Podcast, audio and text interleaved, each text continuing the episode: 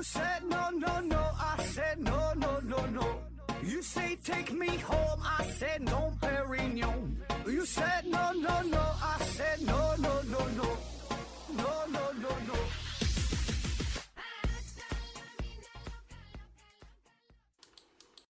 拼命探索不求果，欢迎您收听思考盒子。本节目由喜马拉雅平台独家播出。本期节目由京东赞助播出。京东双十一购物真便宜。哎，那一听这个片头啊，大伙儿也都知道了啊。咱们这期呢又拉到了赞助啊，而且是大赞助商京东。嗯，这一年一度的双十一马上要到来了，大家呢有啥想买的东西，哎，可得把握住这个机会啊，上京东使劲薅羊毛。那么这期节目咱们聊点啥呢？自然呢得是说一说跟购物有关的事儿啊，毕竟咱都都赞助了是吧？呃，但是呢，我就不给大伙儿推荐呐具体的商品了啊，你愿意买啥就买啥啊。咱这期呢聊点更上档次的东西，哎，咱聊聊叫购物心理学。也就是我们在购物的时候，大脑究竟在想什么？为什么我们总会冲动消费？为什么我们总是控制不住自己想要去买买买哈？为什么会买那些自己就根本用不上的东西？虽然是双十一，大伙儿酝酿已久的购物热情马上就要喷薄而发，马上就要释放出来，控制不住了，是吧？但是呢，咱还是尽量的能够理性消费，保持一个相对客观冷静的态度啊。那下面呢，咱就开始聊一聊哈，与购物有关的心理学啊，分这么几个方面吧，几个小主题啊。第一个呢，叫做自我损耗陷阱啊，自我损耗陷阱啊。什么叫自我损耗陷阱啊？呃，我们通常会认为呢，就是在你心情好的时候，更容易买买买，心情愉悦呀，啊，很高兴，看啥都想买。但是真实的情况呢，却恰恰相反，就是当我们心情不太好、身心疲惫的时候，反而更容易出现冲动消费。因为在这种情况之下呢，我们的大脑啊也会变得很懒惰，你没有更多的精力去进行思考，去做出正确的判断。科学家呢曾经做过这么一个实验啊，让 A、B、C 这三组人饿着肚子去做这同样的几何题。啊，但是这题很难啊，这题呢基本就是无解做不来的啊。目的就是想看看这帮人能够坚持多长时间，然后才放弃啊。A 组人呢是他们饿着肚子嘛，直接让他去做题，他们平均能坚持二十分钟，哎我觉得挺厉害了啊，做二十分钟做不来放弃了。B 和 C 呢，给这两组人啊带到一个房间当中，这个房间里呢有好吃的啊，有巧克力饼，有一些萝卜啊，然后呢。B 组的同学可以随便吃，你想吃萝卜吃萝卜，想吃这个巧克力饼吃巧克力饼啊。但是要求 C 组这个同学，你只能吃萝卜，不能吃美味的巧克力饼。然后大伙儿吃完之后再去做题。结果呢，B 组同学平均也是坚持了二十分钟，C 组同学结果呢只坚持了八分钟，啊，这个时间呢是明显缩短的。然后科学家呢就由此得出了结论，你看这为什么就是呃只能吃萝卜的 C 组同学他坚持的时间这么短哈，主要就是因为他们在那个美味的房间当中已经消耗了很大一部分的意志力，这部分意志力是用于抵抗巧克力饼的诱惑，哎，所以啊咱经常说这意志力意志力这个事儿，但是呢这个意志力啊。它并不是咱们印象当中所谓的啊那么高尚的这个美德呀，崇高的思想境界呀，嗯，它更像是人体的一种，嗯，正常存在的一种机能，就是有点儿就像咱肌肉一样，你每次运动啊，每次搬东西啊，它都会消耗你一部分能量，然后让你感到疲惫。当你消耗了很大一部分的能量之后，你再怎么努力也没有用的，就是搬不动这个砖头，你没有力气了。同样，这个意志力也是如此啊，也会被消耗掉。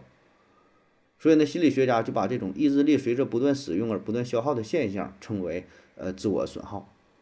所以呢，在我们意志力不断的自我损耗的情况之下，大脑就会切换到一种节能模式啊，进入到一种自我保护的状态，开始拒绝一些艰难的思考的过程啊，很快就就放弃了，就意志力很薄弱，是吧？这题不会呢，就不做了。那同样在这种情况之下，如果你购物的话，你也是没有这个抵抗的能力。别人都说好，你觉得啊那挺好，那我就买，哎，就很容易中招。所以啊，你看咱们在这个双十一即将到来的时候啊，可能一开始你并没有什么明确的购物计划啊，一开始也能抵得住诱惑，就感觉双十一就双十一呗，跟我也没有什么关系啊，我什么也不缺，什么也不买。但是呢，随着商家不断的造势，各种活动是吧？铺天盖地的广告轰炸，各种宣传啊，各种优惠，各种打打折的活动，满眼全是啊，充斥着你的生活每一个角落。然后你的意志力就逐渐被消耗，大脑呢逐渐变得疲惫，失去了抵抗，最后呢你就买了一些自己不那么需要的东西啊。第二个啊，嗯，研究一下饥饿与购物的关系啊。简单一句话哈，提醒各位，最好不要在你饥饿的时候去购物。不知道大家是否有过类似的经历？就是当你在逛超市的时候、逛商场的时候啊，如果肚子比较饿，那么你往往会买更多的东西啊，不管看啥都往购物车里扔。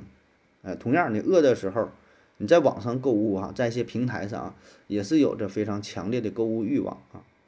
为什么会这样啊？简单的说，就是当我们处于饥饿状况之下，就会强化自我感知当中关于获取的概念，什么都想要啊，就想得到更多的东西啊，觉得更有安全感。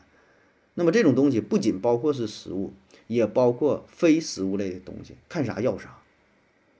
老外呢曾经在一个咖啡厅做过这么一个实验，他们是邀请了刚走进咖啡馆的和在咖啡馆里，呃吃饱喝足的人哈，准备离开的人这两组人。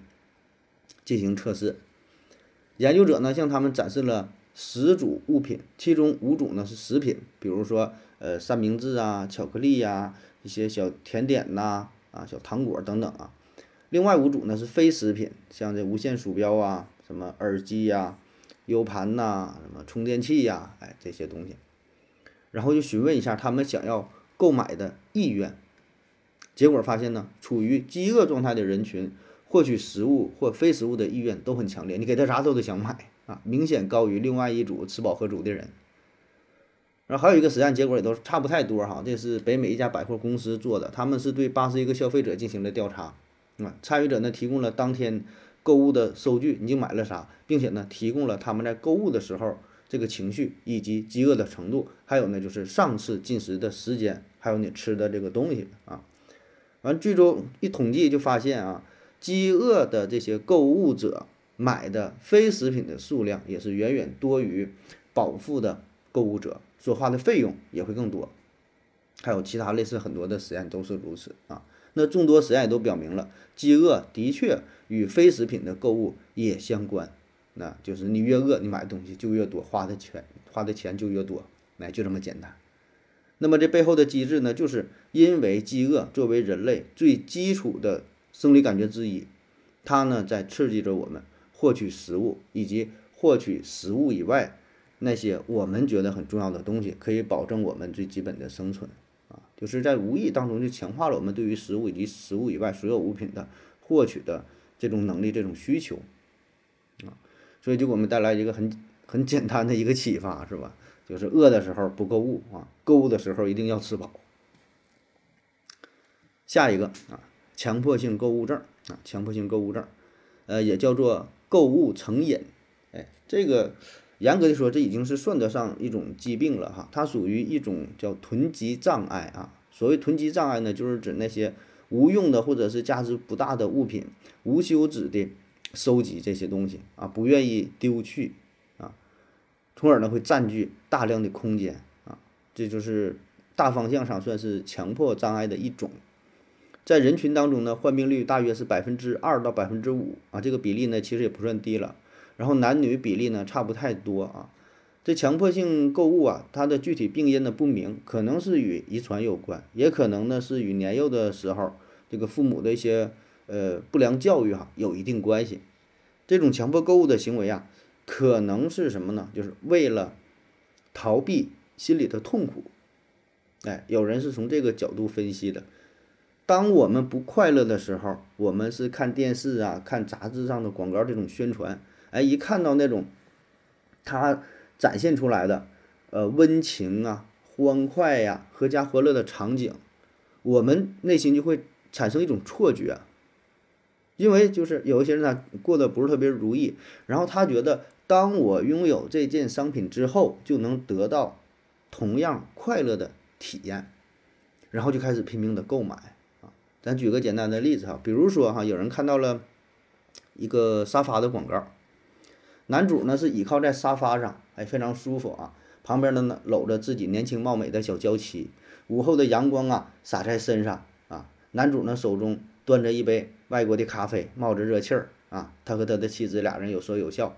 镜头一转呢，是一个大落地窗，窗子外边呢是一片绿地，绿地上他的孩子在快乐的玩耍，然后屏幕上出现广告语：拥有盒子牌沙发，拥有美好生活。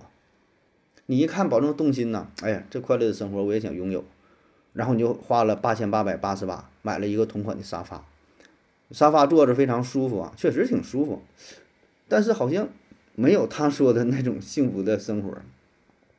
原因很简单啊，因为你没有女朋友，你也没有孩子，你家里的装修跟他也不一样，你也不知道人家那咖啡是啥，是吧？你家那个采光可能也没有人家那么好啊，就是你跟人家差的根本就不是一个沙发的事儿啊。你买这个沙发，你也不不可能跟人过上同样的生活。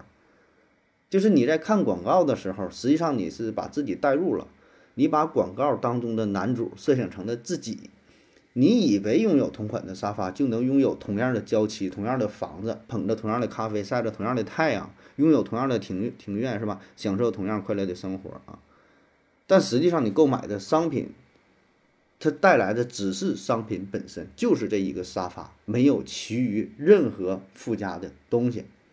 很可能这个沙发跟你家的装修风格还不太匹配，啊，所以其他那些东西都是你幻想出来的，都是你脑补出来的成分，都自己给自己加的戏码，实际上什么也没有。